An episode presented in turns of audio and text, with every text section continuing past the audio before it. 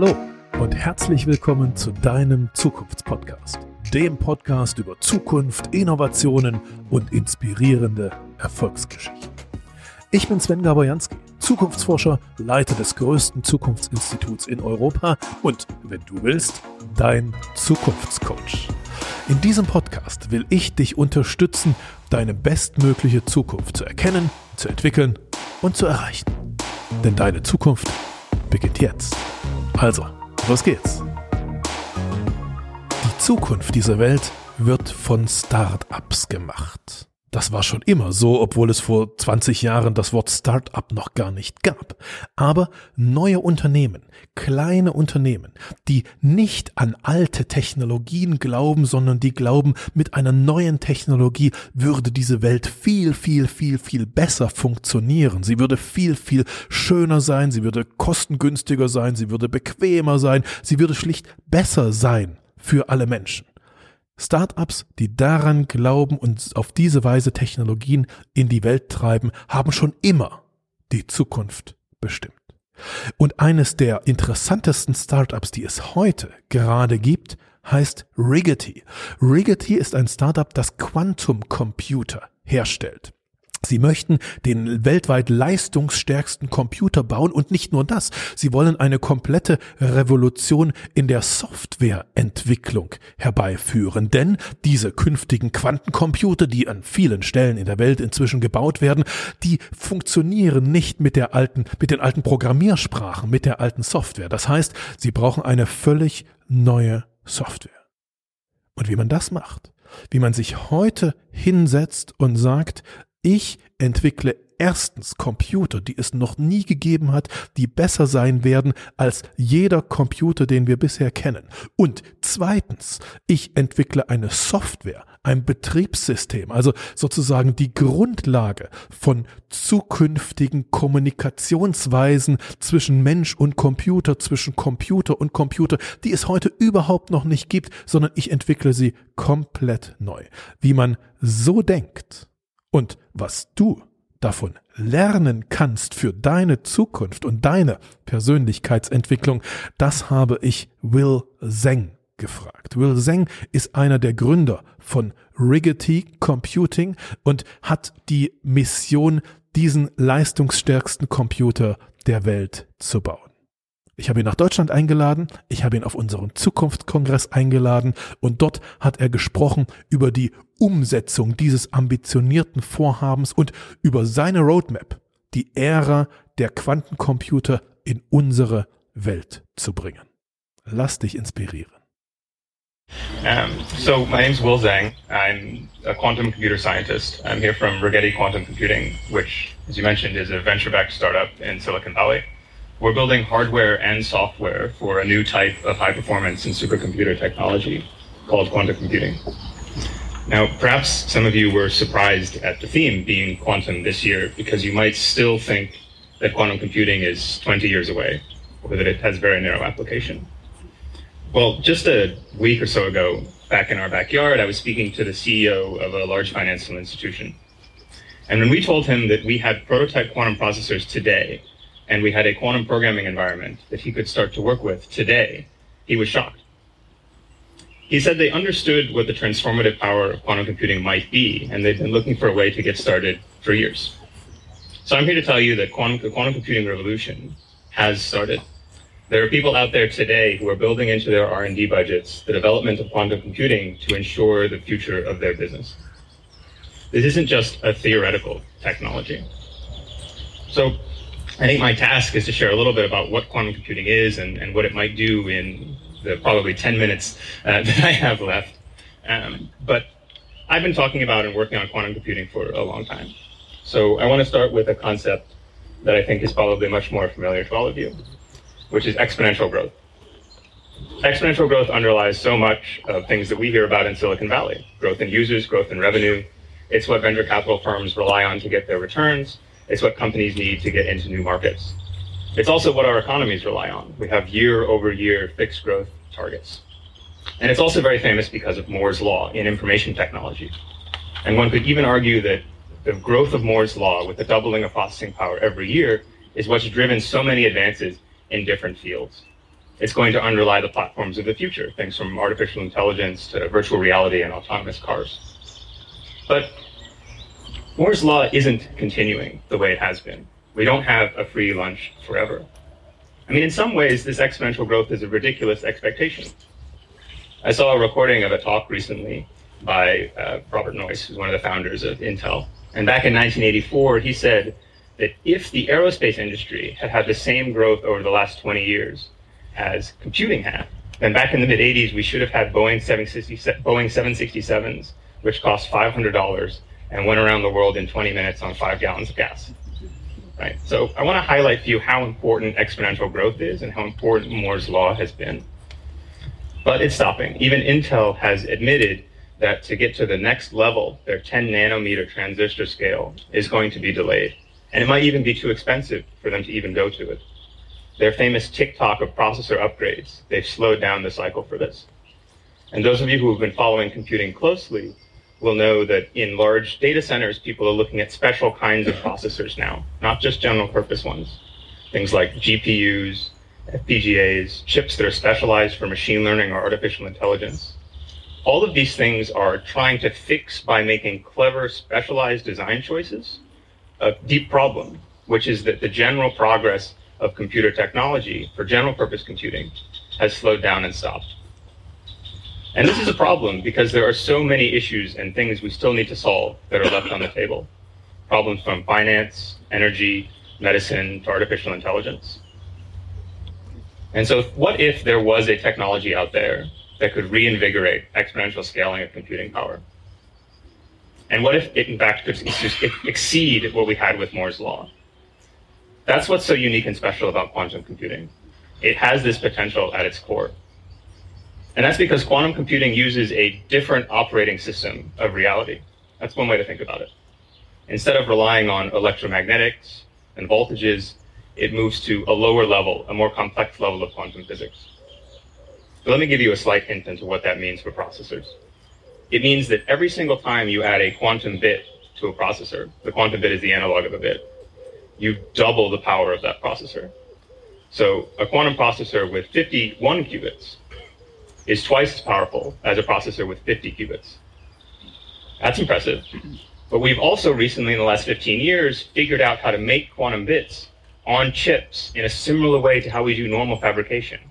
That means normal Moore's law can happen. That means we can also double the number of quantum bits at a regular interval. So each bit doubles the power of the processor, but we can double the number of bits regularly as well.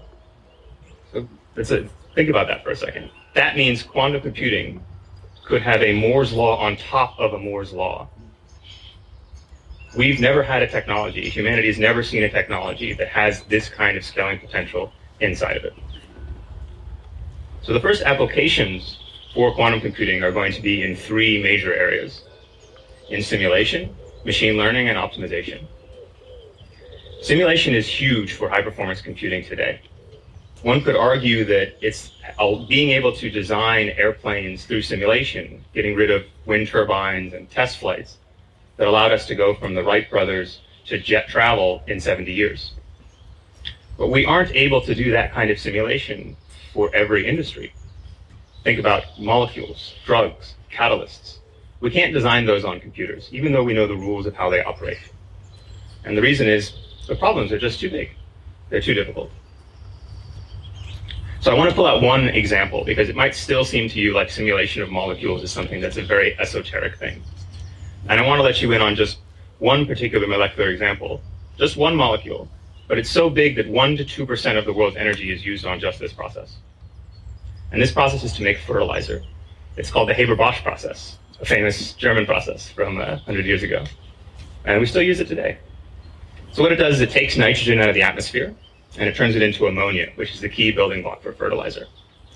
Now, the catalyst that was found uh, by Haber-Bosch, uh, it was found by trying 10,000 different chemicals back around 1910. It turns out uranium also works as a catalyst for this process, um, but I'm glad we found an iron-based, an iron-based one instead. So the one we found, though, it's pretty energy intensive. It requires 400 atmospheres, excuse me, 400 degrees Celsius and 200 atmospheres of pressure to do this reaction. And we make so much fertilizer to feed a growing planet that that's why 1% to 2% of the world's energy is used in it.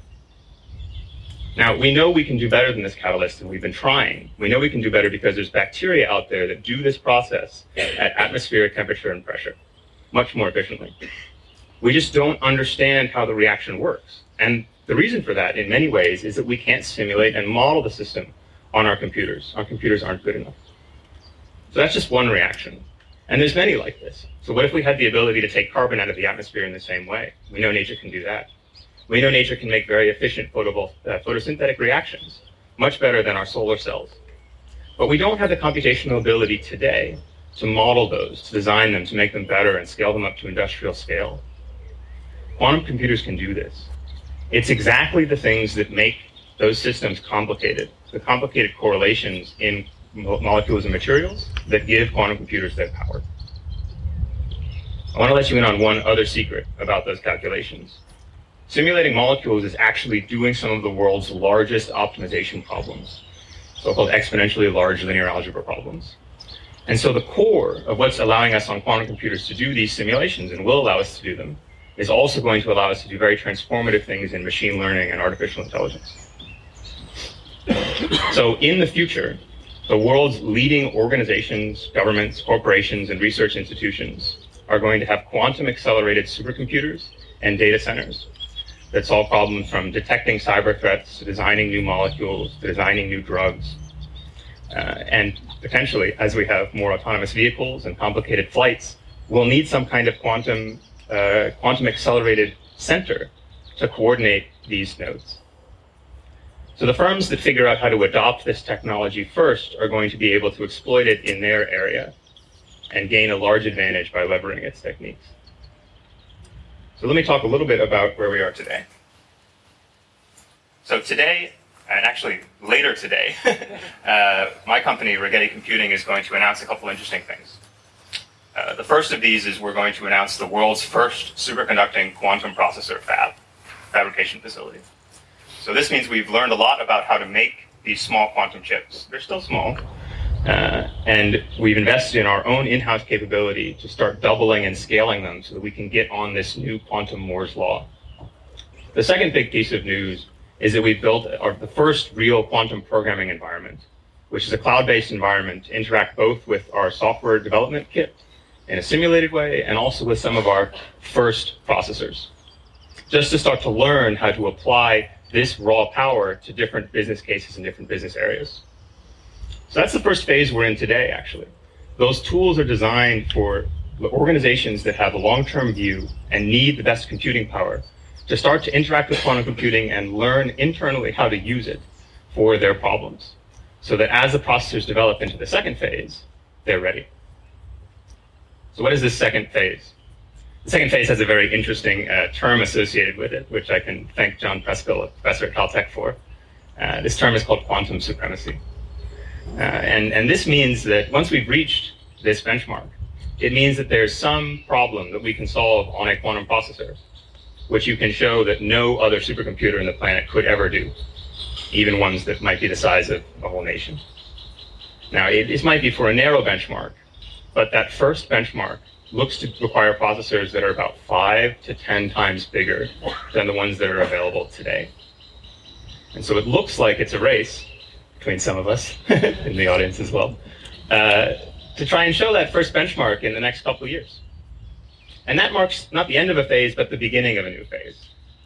And in that phase, we've gone from prototype processors and software development to a type of technology that has a computational resource accessible by nothing else.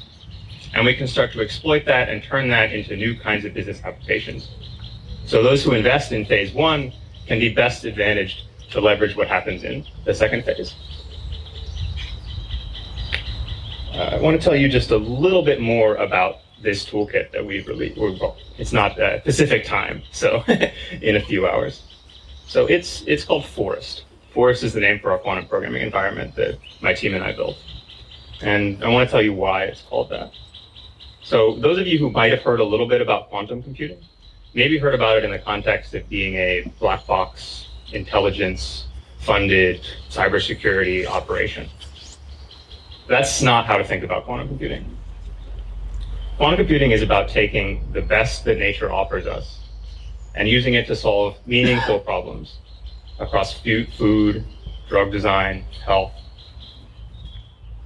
So Forest takes that idea of nature and talks about the ecosystem that we need to create. All forests are ecosystems to get this off of the ground. So uh, I'd like to remind you of one more thing. So you probably heard from me uh, that quantum computing has started, that it's begun, and that this will open up a new kind of exponential growth and scaling for technology. But there's something particularly special about exponential growth, which is that whenever it meets some kind of benchmark or target, it almost immediately goes right past it. There's not that much time to react. So if you're a leading, an organization that wants to lead their industry for the next 10 years, and you know that you'll need the best computing power on the planet, then I'd ask you what you are going to do to integrate quantum computing into your strategy. I'd encourage you to think about putting that strategy together today. Thanks.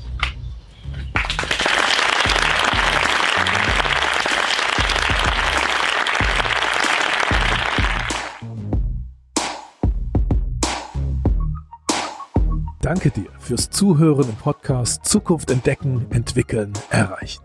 Wenn ich dich inspirieren konnte, dann teile es gern mit deinen Freunden und mit deiner Familie. Mehr Infos zu deiner Zukunft, wie man sein bestmögliches Zukunftsbild entwickelt und wie man es erreicht, findest du in meinem Blog unter jansky.de. Und dort habe ich dir auch noch ein kleines Geschenk für deine Zukunft hinterlegt. Hole es dir gleich ab unter jansky.de slash Geschenk. Bis zum nächsten Mal und auf eine großartige Zukunft.